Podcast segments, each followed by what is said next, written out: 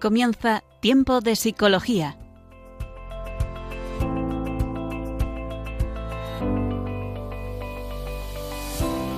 Nos acompaña a lo largo de la próxima hora Cristina Velasco.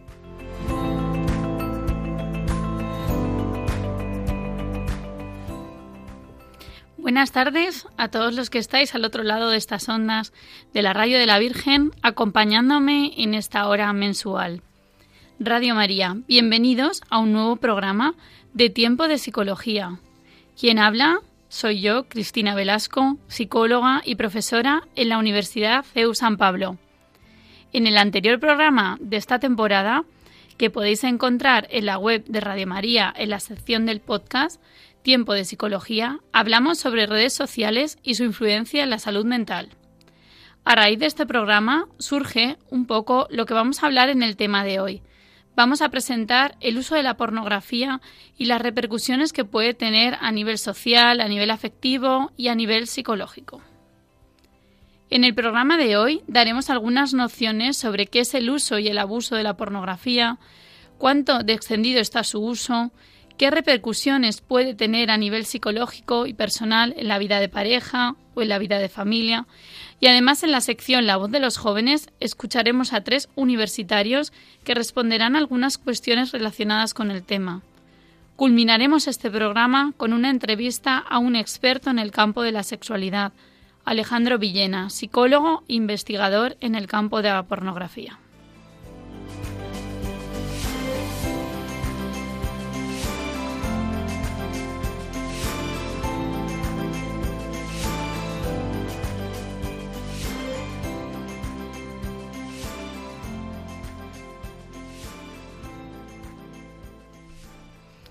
La RAE, la Real Academia Española, define la pornografía como presentación abierta y cruda del sexo que busca producir excitación, o también espectáculo, texto, producto audiovisual que utiliza exhibición de contenidos sexuales de forma obscena con la intención siempre de excitar o de promover determinados comportamientos. Desde luego, la pornografía es una industria que deforma la realidad del verdadero encuentro entre hombre y mujer y las relaciones sexuales. Nuestra sociedad cada vez está más sexualizada. No hay nada más que poner la televisión, fijarse en los contenidos de los anuncios. Cada vez resulta más difícil educar en el pudor, en el respeto, en una sana sexualidad. Las canciones que escuchamos también todas tienen un alto contenido sexual. La sociedad está hipersexualizada. Muchas veces también estos textos o estas letras tienen un contenido pornográfico. De este modo, la afectividad en los jóvenes y mayores cada vez está más dañada, fruto quizá de la falta de la educación del corazón desde una mirada del verdadero amor. Desde luego las cifras no engañan. La facilidad y el acceso a Internet rápido y, de alguna manera, de un modo muy sencillo, ha aumentado la búsqueda de vídeos y de imágenes de contenido sexual de un modo exponencial. Este es un acceso fácil, gratuito, ya lo hablábamos el otro día también cuando hablábamos del tema de redes sociales y de cómo también los niños, adolescentes y jóvenes desde edades tempranas están expuestos de un modo muy muy fácil a este contenido. Esta edad de comienzo del uso de la pornografía ha sido cada vez menor, es decir, cada vez lo consumen más jóvenes. Después en la entrevista al experto hablaremos también de este tema. Detrás de la pornografía hay todo un negocio, es una industria enorme de la cual pues no podemos quizá ni imaginar la cantidad de dinero que mueve. Dicen que en torno en España está estimado en torno a 400 millones de euros, con lo cual por un lado, se sabe que de alguna manera interesa seguir fomentándola y seguir usándose, sobre todo porque al final también da dinero.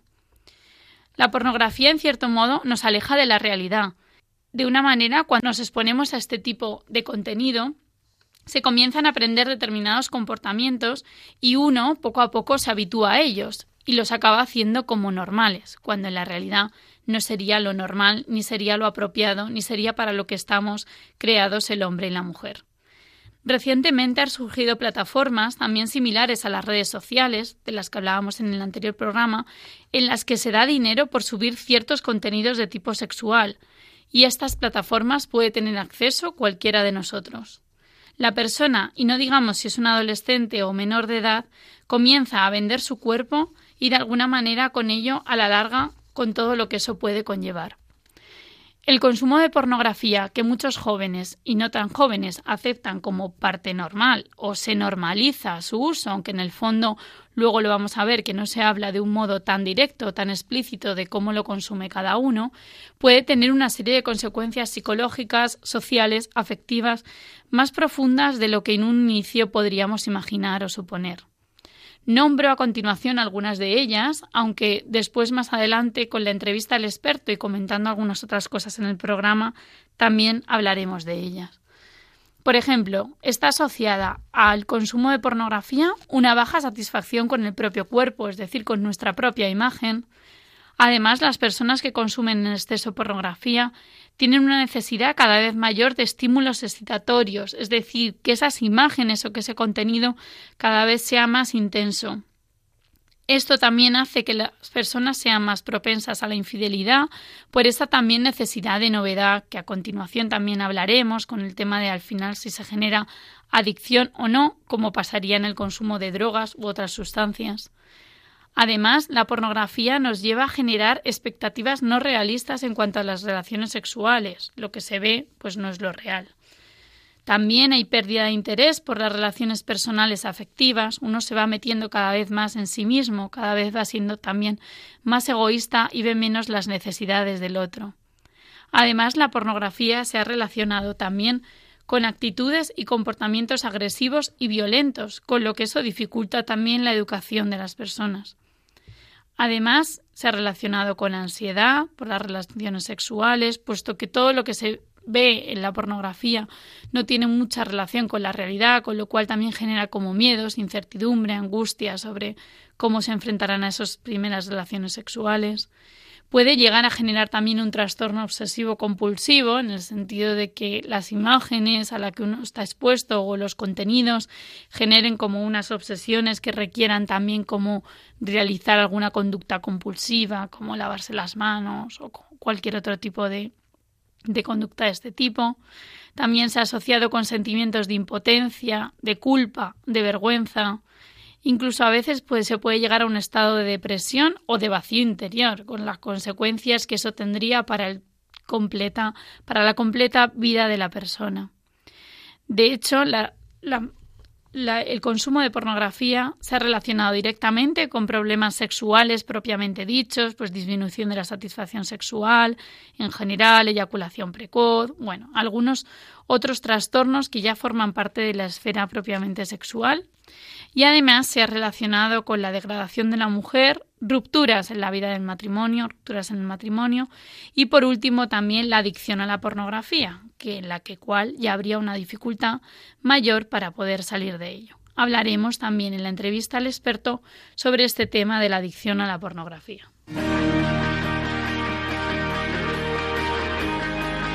La voz de los jóvenes.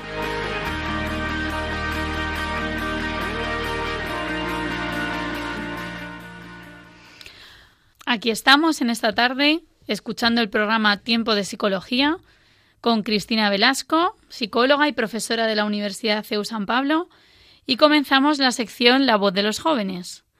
Esta tarde vamos a escuchar comentarios a tres preguntas que hemos realizado a tres jóvenes, esta vez de cuarto de psicología, y nos van a contestar sobre algunas preguntas relacionadas con este tema de la pornografía que estamos hablando esta tarde. La primera pregunta que se les lanzó fue si entre tus amigos está muy extendido el uso de la pornografía y si la gente habla libremente de ello o es aún un tema tabú. Vamos a escuchar sus respuestas. Entre mis amigos creo que mm, no se habla explícitamente de ello, pero en la vida diaria, en los grupos de WhatsApp, eh, siempre hay diferentes personas en cada grupo que mandan contenido sexual constantemente. Bueno, pues yo creo que eh, entre mis amigos, mm, claro que se ve la pornografía porque cada vez se ve más, pero creo que lo, que suele, o sea, lo que se suele hacer con esto es que hablan del porno libremente, pero no se atreven a decir si ellos lo ven o no. O sea, esa es la sensación que a mí me da, porque es como, em, como saben que todo el mundo al fin y al cabo ve porno y se, y se ha normalizado mucho, no les da vergüenza hablar de, de escenas pornográficas o lo que sea, pero, pero no se atreven todavía a decir, pues yo lo veo o el otro día vital. Pues yo creo que mis amigos, eh, la mayoría sí ven este, este, contenido, en plan, sí ven pornografía. Es verdad que no, no lo dicen tan libremente o no es una conversación que se haga muy frecuentemente, pero sí lo ven, porque de vez en cuando a lo mejor sí sale el típico comentario de, bueno, todos vemos pelis para mayores o, o cosas así. Entonces, yo creo que no se sienten muy libres para decirlo, no sé si será por vergüenza o algo así, pero sí lo usan. Y creo que su uso está bastante extendido eh, desde todas las edades, desde el comienzo más o menos que son los 12 años hasta jóvenes, adolescentes y adultos de, de más de 30 y 40 años. Aquí tenemos a, a, los jóvenes comentando si el uso está extendido o no. Un punto común de todos es que dicen que sí, que está muy extendido, que lo usan mucho la gente de su alrededor. Ellos no se atreven a decir, a pesar de que era casi anónima la, la, encuesta, ¿no? Ellos no se atreven a decir que lo usan, pero sin embargo sí que dicen que la gente lo usa. Hay veces que lo asocian con el tema de la vergüenza, o sea que quizá aún el uso de pornografía genera vergüenza, pero es verdad que de alguna manera resulta contradictorio el presuponer que todos de alguna manera ven pornografía, sin embargo, luego de ese contenido no se habla. Con lo cual eso quizá puede ser una consecuencia aún más negativa. Es decir, pensar que todos lo ven, que todos lo hacen, sin hablar claramente a lo mejor de ese contenido o de lo que se hace. Con lo cual, todo tema que está oculto, todo tema que es tabú, a nivel psicológico puede tener una repercusión mayor. La segunda pregunta que les hicimos fue si creen que puede tener algún peligro potencial el visionado de pornografía por parte de jóvenes y adultos, unida a la primera pregunta, puesto que decían que estaba bastante extendido su uso. Vamos a escuchar qué dicen los jóvenes. Pues creo que el peligro que principalmente puede tener es cómo, cómo asocian y cómo van a aprender a vivir los, los niños todo el tema de la sexualidad. Aprenden que tiene que haber un tipo de cuerpos muy específicos o que hay dinámicas que funcionan de una manera muy particular, eh, sobre todo en el tema entre hombres y mujeres. Y creo que eso es muy peligroso porque no, no van a saber adaptarse a lo que es la vida real o a las necesidades reales de, de la persona que tengan en plan al lado el día que, que quieran tener una relación sexual o que quieran comunicarse. Y eso es un problema de base muy grande que tiene el ver porno. Pues eh, sí que creo que puede tener un problema eh, hacia los jóvenes, sobre todo eh, porque considero que el porno está visto como, o sea, como que en el porno se ve sexo como muy violento, como muy agresivo y a veces un poco machista, como que, em, como que solo se puede hacer al hombre y la mujer se queda un poco corta. Y creo que igual eso, a la hora de verlo desde jóvenes, vamos a pensar que siempre hay que saciar al hombre y la mujer se queda más corta, o que el sexo es siempre violento y agresivo y no más romántico. Eh, sí que creo que tiene un peligro y es eh, la deformación que, mm, eh, que, el contenido pornográfico hace en, en las personas sobre su visión de las relaciones sexuales, quitando la parte afectiva y la parte de intimidad y deformando totalmente lo que significa el sexo. Se habla de agresividad, se, se, habla de falta de intimidad, se habla de alguna manera de una distorsión de la realidad, es decir, que ellos mismos de alguna manera somos conscientes o son conscientes de que ver pornografía pues no es aconsejable, no es sano, no es bueno, no les puede, no les va a ayudar en sus relaciones sexuales, ¿no? Hablan de cómo también muchas veces pues eh, se educa en un cierto grado de relación que no es la realidad, que no es el real, pero sin embargo se sigue usando, ¿no? O sea, se pueden ver esos peligros potenciales, pero de alguna manera ellos tampoco dicen abiertamente que no lo hayan visto, ¿no? De alguna manera tampoco eh, asociamos el ver pornografía con este peligro potencial, porque creo que de alguna manera si fuéramos conscientes de ello, quizá desde jóvenes deberíamos incidir muchísimo más en, en educar o en ver qué peligros potenciales puede tener. Y la tercera pregunta que se les lanzó fue si creían que la pornografía influía en la educación afectiva de estas nuevas generaciones o bien de nuestras propias generaciones si creen que ha influido, pero mucho más ahora a raíz de estar pues tan abierta, tan expuesta, tan lo que hablábamos al inicio del programa, ¿no? Ser un tener un acceso rápido y temprano a la misma. Vamos a escuchar qué dicen los jóvenes sobre si influye en la educación afectiva la pornografía.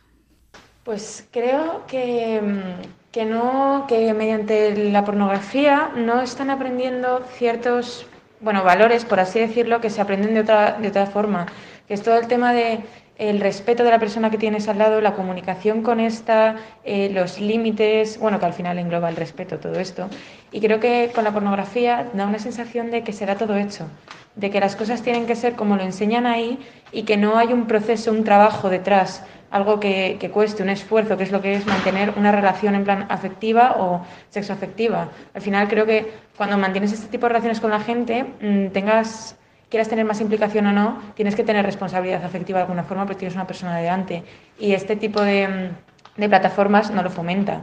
Por ejemplo, eh, hace pues, un par de años ha surgido una nueva plataforma que, que básicamente consiste en que la gente se suscribe y puedes publicar contenido pues, más eh, íntimo.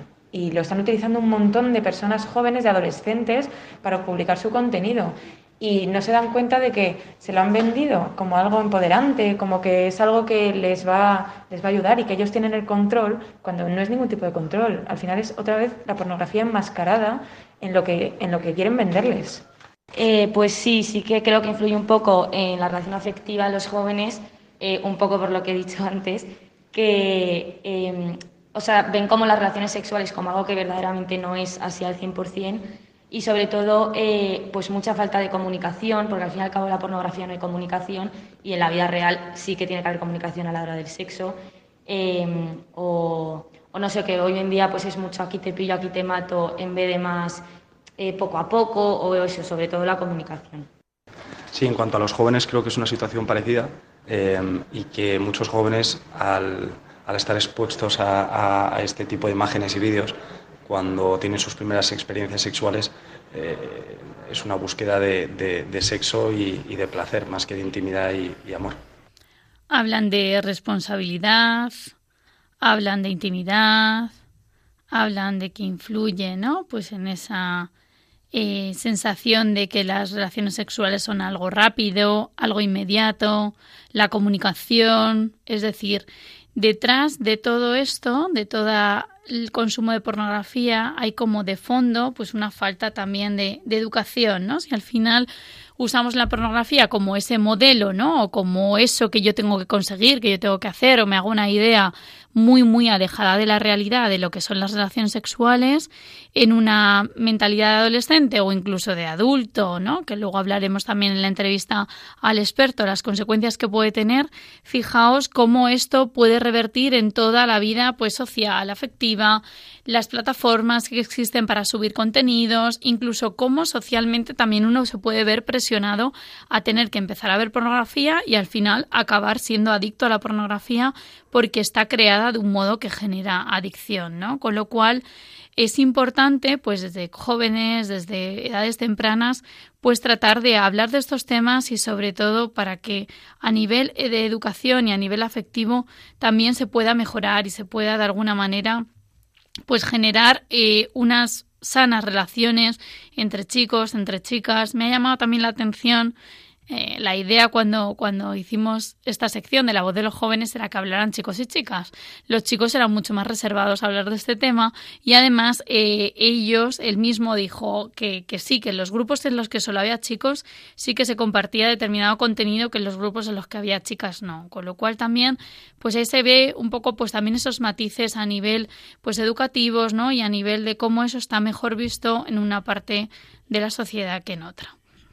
Bueno, para terminar esta sección de la voz de los jóvenes, vamos a escuchar una canción que haremos con ella pues el intermedio en el programa, que es la canción Libertad de Lynn Moliner y que nos lleva un poco también pues a experimentar que, que la pornografía desde luego lo que no nos hace es libres, ¿no? sino esclavos de una visión, de un tipo de sexualidad, de un de unos ciertos pues agresividad, de, de estar como pues eso, ¿no? Como limitados en nuestra libertad. Escuchamos la canción y continuamos con el programa.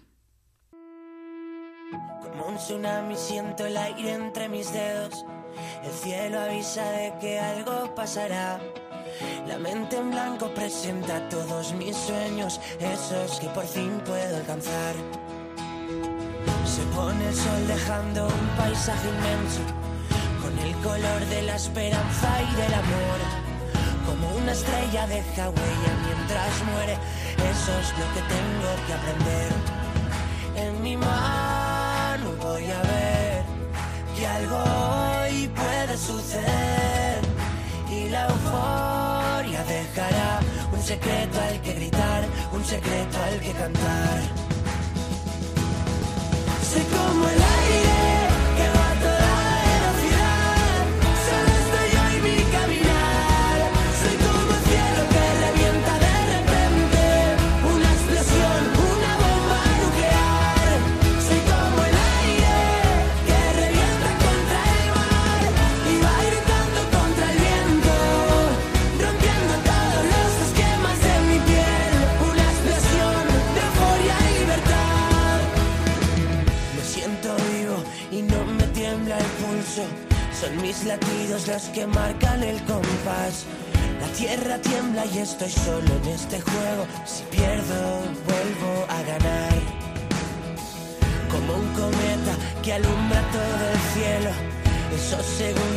siempre recordarás.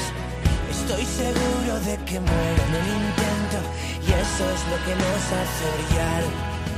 En mi mano voy a ver que algo hoy puede suceder y la euforia dejará un secreto al que gritar, un secreto al que cantar. Soy como el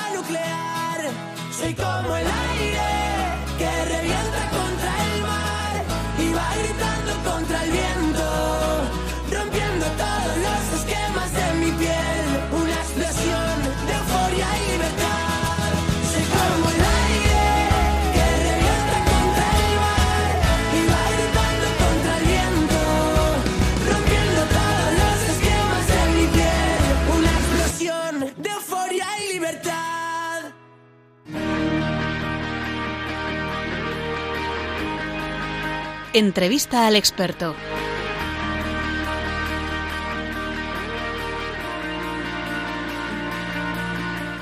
Aquí seguimos en el programa Tiempo de Psicología. Al habla Cristina Velasco y comenzamos nuestra sección Entrevista al experto. Esta tarde nos acompaña Alejandro Villena, que es psicólogo general sanitario, es experto en sexualidad, coordinador de la Unidad de Sexología Clínica y Salud Sexual de la consulta Dr. Carlos Chiclana en Madrid y además es miembro de la Asociación Mundial de Salud Sexual e investigador en la plataforma dalunavuelta.org que está creada con el fin de dar a conocer todo el daño que puede hacer la pornografía y ayudar en la educación y promoción de una sana sexualidad.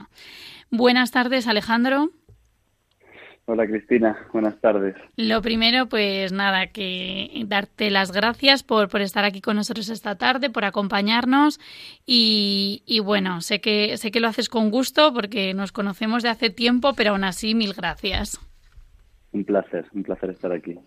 Muy bien, pues vamos a pasar a, hacerte algunas preguntas para que nos ayudes también a entender un poco más este tema de la pornografía y sobre todo cómo nos puede afectar también a nivel psicológico, social, afectivo. ¿A qué edad más o menos eh, comienza el uso de la pornografía en los jóvenes, Alejandro?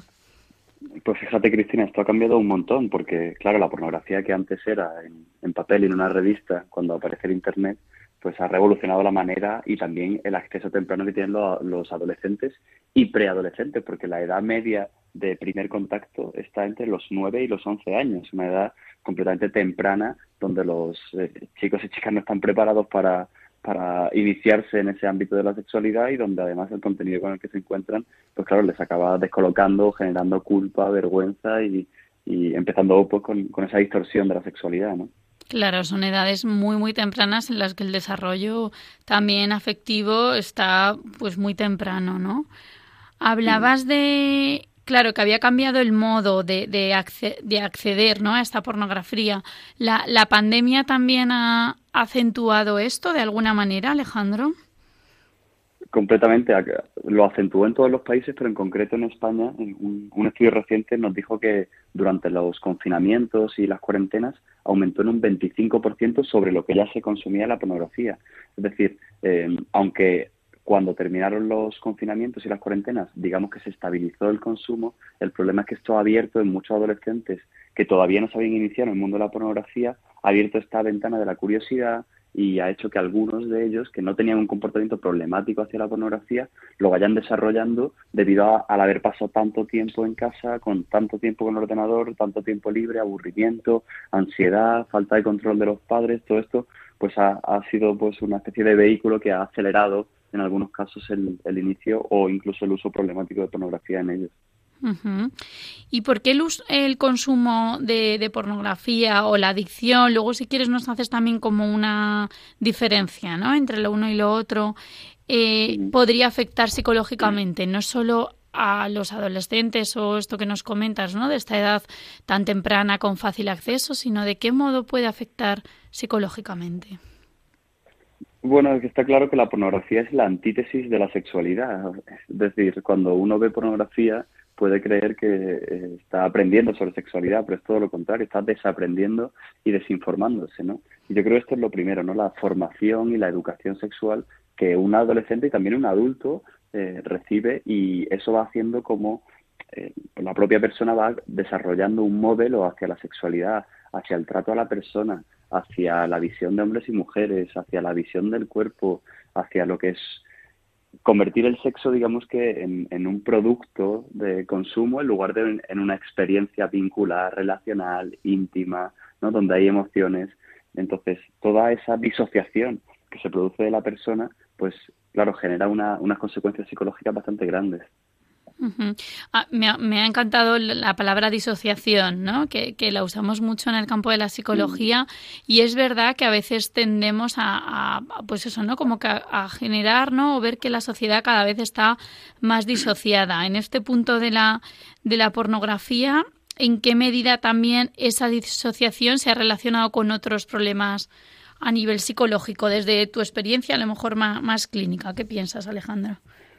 Bueno, pues lo que ves en personas que desarrollan un uso problemático, eh, antes decías sobre adicción y, y- y no adicción, ¿no? El- la palabra que tenemos en- dentro del mundo de la psicología es el uso problemático de pornografía o conducta sexual compulsiva, que es, bueno, digamos que la- lo que está reconocido a día de hoy para entender cuando la- el uso de pornografía pues ya se convierte en un problema para la persona.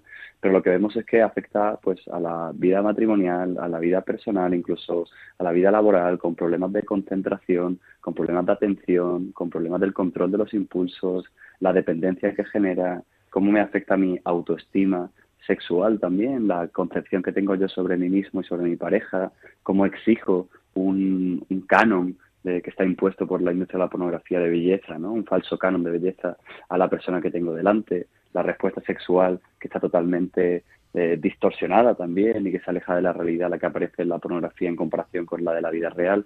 Y todo esto, pues claro, va generando un caldo de cultivo para que las personas no disfruten luego de su vida sexual real. Claro, exacto. Y de alguna manera hay un perfil eh, que use más la pornografía, ¿no? Porque, eh, bueno, en las conversaciones co- con, los jóvenes eh, hemos visto pues en el programa, ¿no? Que, hay como una tendencia más a lo mejor a los chicos que a las chicas. eh. Eh, vosotros que habéis hecho estos estudios relacionados que eran eh, completamente anónimos, ¿no? Porque es un campo en el que también yo creo que a la gente le cuesta decir la verdad. ¿Qué perfil mm, habéis analizado como que es el que más consume o el que más abusa de, la pornografía? Generalmente el perfil que más nos pide ayuda también a la, a la web de darle una vuelta suele ser un varón eh, y adulto. Adulto entre, digamos que a lo mejor de media unos 30 años. O sea, el proceso que nosotros vemos es que pues el adolescente primero es difícil hacer encuestas y hay poco estudio porque a veces es como complicado a nivel ético hacer eh, investigaciones sobre el perfil sociodemográfico del adolescente. Entonces, y tampoco son conscientes de que eso es un problema. Cuando el uso empieza Claro. a ser repetido, llegan a la vida adulta, se inician en las relaciones sexuales o, o tienen una pareja o se casan, o- ahí es cuando ya empiezan a darse cuenta de que esto, porque alguien, pues la persona con la que están eh, en la relación o, personas de su alrededor se dan cuenta de todo ello. Entonces suele ser ya cuando han pasado muchos años, cuando la persona viene a pedir ayuda y cuando ya realmente pues el problema lleva instaurado durante muchos años. A lo mejor puede llevar una media de cuántos años. En general, Alejandro, son, si viene, por ejemplo, con 30 años, ¿no? Pues en general llevan consumiendo pornografía desde adolescentes. Suele ser una conducta que se mantiene en el tiempo. Total, desde los 11 o 12 años, la gran mayoría. De hecho, la gran mayoría de pacientes que vienen han tenido un contacto bastante temprano con la pornografía y ha sido repetido desde entonces. Y te encuentran mensajes en, una, en nuestra sección de ayuda y en la, y en la consulta eh, la, en la que trabajo, pues vemos como pues eso, personas que lo han intentado dejar durante años, 10 años, 15 años, 20 Ujú. años y que, bueno, también han, han sido desatendidos por profesionales que no han, no han sido capaces de escucharle, que han normalizado o analizado esta problemática y que bueno pues han ido dando tumbos hasta que por fin pues consiguen tomar conciencia, tener motivación para salir, encontrar los profesionales adecuados y, y mientras tanto pues su, su afectividad, su vida sexual pues se va deteriorando. Claro, claro, qué importante eso, ¿no? Cómo repercute a todos los niveles. Y a nivel de, de pareja, ¿no? Porque hablabas aquí que es verdad que el adolescente quizá es menos consciente del daño que esto le está haciendo, pero a medida que nos hacemos mayores, de repente nuestra vida también se enriquece de alguna manera, o tenemos que establecer vínculos con parejas pues estables, o nos casamos, ¿no? De repente tienes hijos, te enfrentas a situaciones diferentes a nivel del matrimonio o a nivel de parejas que hayas podido también ayudar, atender. ¿Cuál sería como la mayor dificultad para ellos en su vida de intimidad? O qué, ¿Cuál es un poco tu, tu visión sobre esto? Vemos que afecta en, en, varias, en varios aspectos de la propia vida íntima y sexual como tal, por ejemplo, en la falta de deseo, en la falta de motivación para las relaciones sexuales, el preferir ver pornografía a, a realmente tener una, una relación sexual con, con la persona con la que, con la que están en, en la relación, porque digamos que ese, ese acostumbramiento a ese material pornográfico me va, me va como generando una imposibilidad, una incapacidad o incluso una pereza hacia la vida sexual real, porque esto es algo, pues, entre comillas, cómodo, fácil, oculto, sencillo, donde, donde yo suplo esas necesidades de vinculación con el otro con, con este material pornográfico.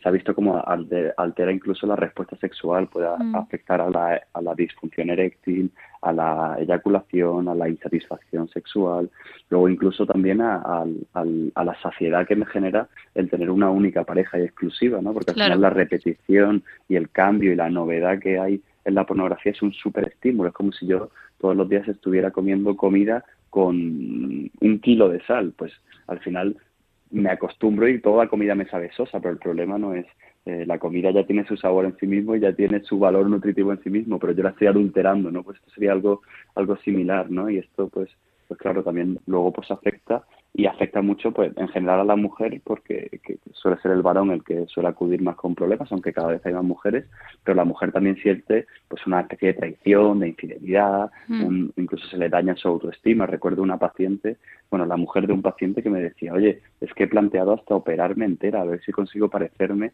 a las actrices pornográficas, ¿no? Una persona pues realmente dolida por este tema y realmente con una inseguridad muy grande, ¿no? Entonces todo esto pues eh, también afecta, ¿no? A la propia persona que está alrededor, no es solo al, a la persona que, que la consume, ¿no? Claro, en relación a eso que cuentas hay un factor importante también que es el tema de la confianza, ¿no? O sea, al final también se ve dañada esa confianza, uno, por, por el ejemplo tan bueno, ¿no? Que has dicho como de quizás mi marido no me acepta, no le gusto, no, eh, no sé, no, no soy capaz de satisfacerle. Y dos, porque a veces también es algo que se hace de modo oculto, eso yo también lo he visto en algún matrimonio, igual de repente descubrir que él tenía una adicción a la pornografía y no saberlo durante tiempo, tiempo, tiempo y la desconfianza que eso genera, ¿no? Cuando de repente en la, en la pareja también se descubre que el otro eh, tiene como una vida paralela, no sé cómo decirlo, ¿no? Es como, como si se descubrieran que está consumiendo una droga, ¿no? O algo similar, no sé si de eso también ha- has tenido alguna experiencia. Sí, y además la- el uso problemático de pornografía tiene muchas características muy similares a otras adicciones comportamentales y aquí es donde entra la, la mentira y el ocultamiento, que son factores principales de una, de una adicción, ¿no? Y esto pues lo vemos en consulta y esa, pues las recaídas, el ocultamiento, el- la falta de sinceridad, pues todo eso va generando un- una, una brecha, ¿no? En esa confianza eh, en la pareja que es que luego es difícil de restaurar, ¿no? Y que y que hay que trabajar luego desde la propia pareja porque, claro, todo eso genera un daño bastante grande. Desde luego, ¿no? Sé que desde la plataforma Dale una vuelta, ¿no? Pues proponéis también talleres, bueno, proponéis educación, proponéis estudios.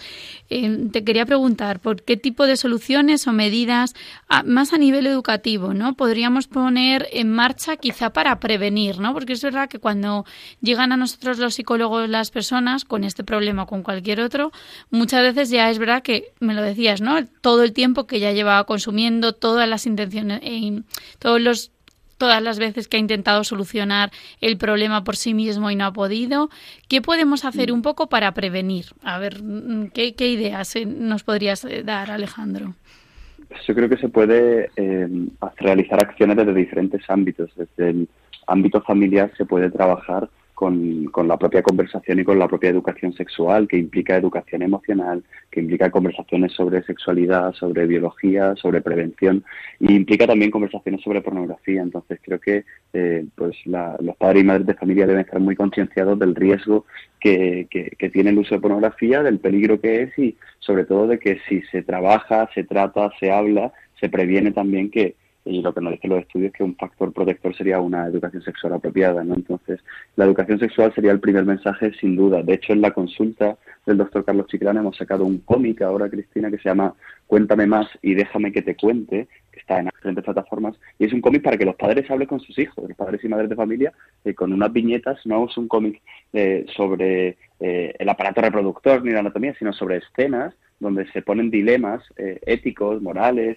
al adolescente sobre las redes sociales, sobre la pornografía, sobre las relaciones sexuales, sobre la presión de grupo, para que puedan tener un material en el que confiar y hablar de estos temas, ¿no? Entonces creo que esta educación sexual es fundamental. Luego los colegios también necesitan eh, seguir trabajando sobre ello, ¿no? Como decías, con nosotros desde darle una vuelta hacemos talleres de prevención, eh, trabajamos con profesores, trabajamos con los padres y madres de familia, trabajamos con los propios adolescentes y la, la experiencia es muy buena porque les ayuda a tomar conciencia y a desarrollar un pensamiento crítico, que creo que esa sería la otra clave, que los adolescentes viven en el mundo en el que viven y la sociedad es la que es, igual que cada sociedad pues tiene sus retos, sus dificultades, sus puntos fuertes y esta sociedad pues una sociedad muy tecnológica, muy hedonista, muy capitalista, muy de la búsqueda de las cosas rápidas, del placer instantáneo y tenemos que aprender a reeducar a estos adolescentes y a que puedan tener las herramientas para enfrentarse al mundo en el que viven.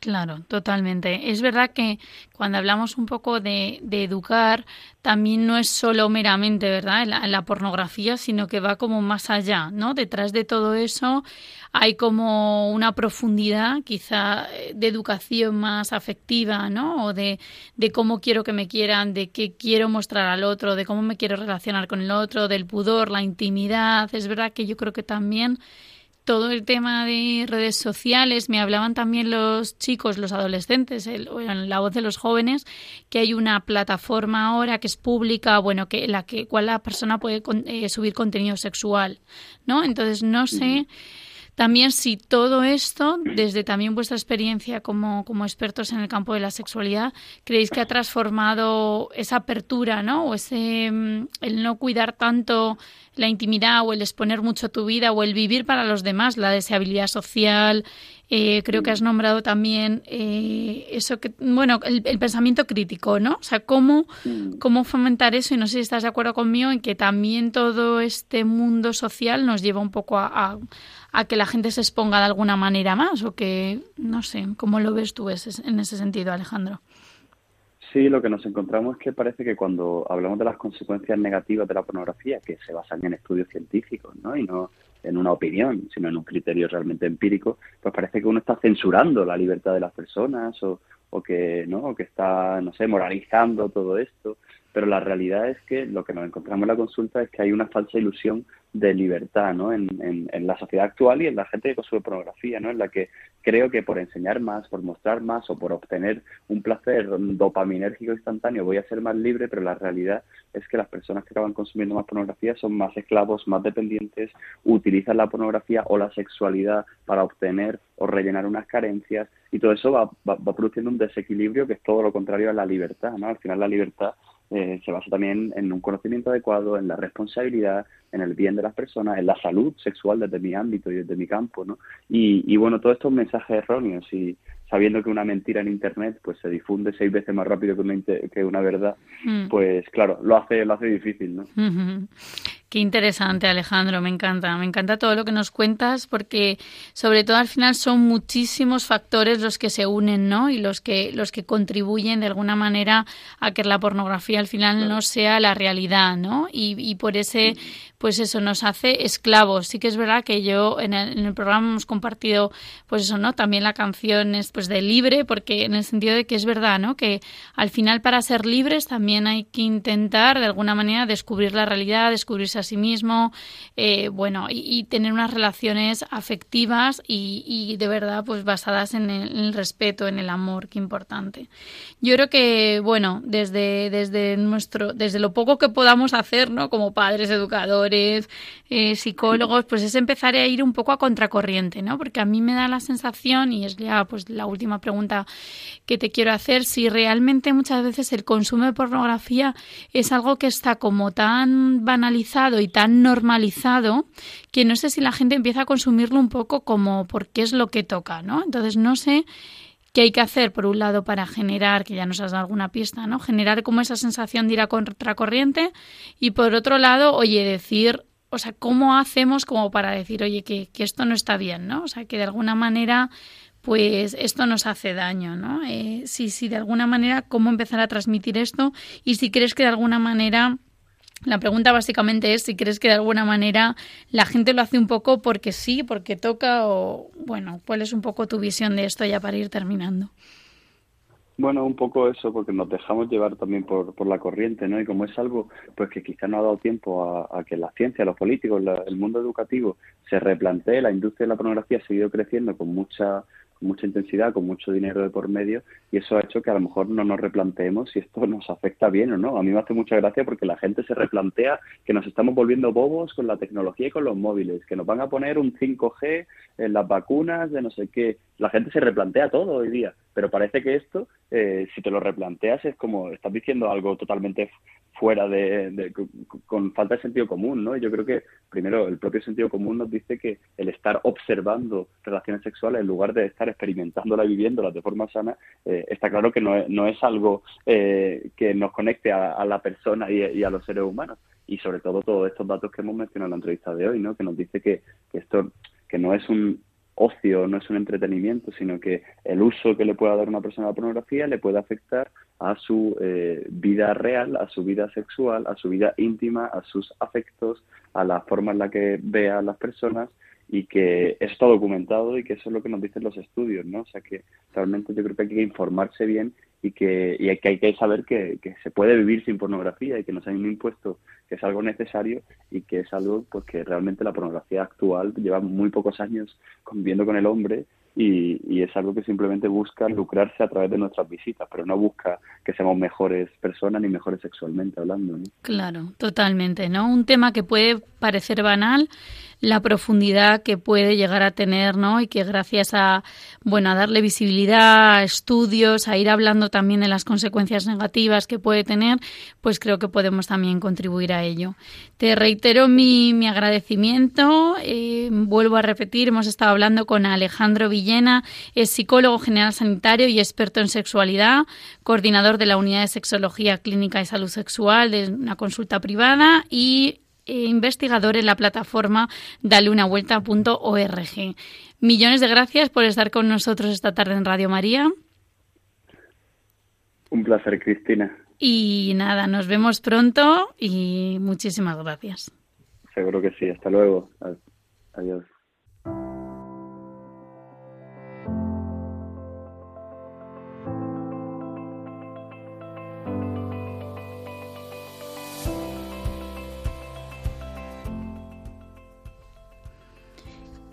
En este programa hemos hablado sobre pornografía. Hemos hecho la entrevista al experto con Alejandro Villena, psicólogo general sanitario y experto en sexualidad. Además, hemos tenido en la sección Voz de los jóvenes a cuatro jóvenes que nos han hablado sobre sus inquietudes relacionadas con este tema de la pornografía. De alguna manera, la pornografía puede parecer un tema banal, pero sin duda lo es, porque su consumo y su abuso tiene repercusiones en todo nuestro ser, a nivel psicológico, a nivel social, a nivel afectivo, no solo en nuestras relaciones íntimas, de pareja, nuestras relaciones en el matrimonio, sino también a nivel individual y a nivel personal, puesto que nos afectan también a, a tener una visión distorsionada de la realidad. Doy las gracias a todos, a los alumnos que han participado de la universidad, Alejandro Villena, psicólogo experto, y a todos los oyentes de Radio María, a Javi, que está en el control de sonido. Podéis encontrar los programas en el podcast de Radio María, la web radiomaria.es, barra tiempo de psicología, y además podéis contactar con nosotros a través del correo tiempopsicología arroba. Lo voy a repetir porque ha habido un cambio esta temporada en el correo electrónico y para poneros en contacto con nosotros con dudas, sugerencias, programas que os puedan interesar, podéis escribirnos a tiempo El próximo programa será el 10 de diciembre. Les esperamos a todos con muchísima ilusión. Y ahora les dejamos con el programa Para Salvarte, Razones para Creer, con el Padre José Antonio Medina. Gracias, un abrazo a todos en el corazón de nuestra Madre.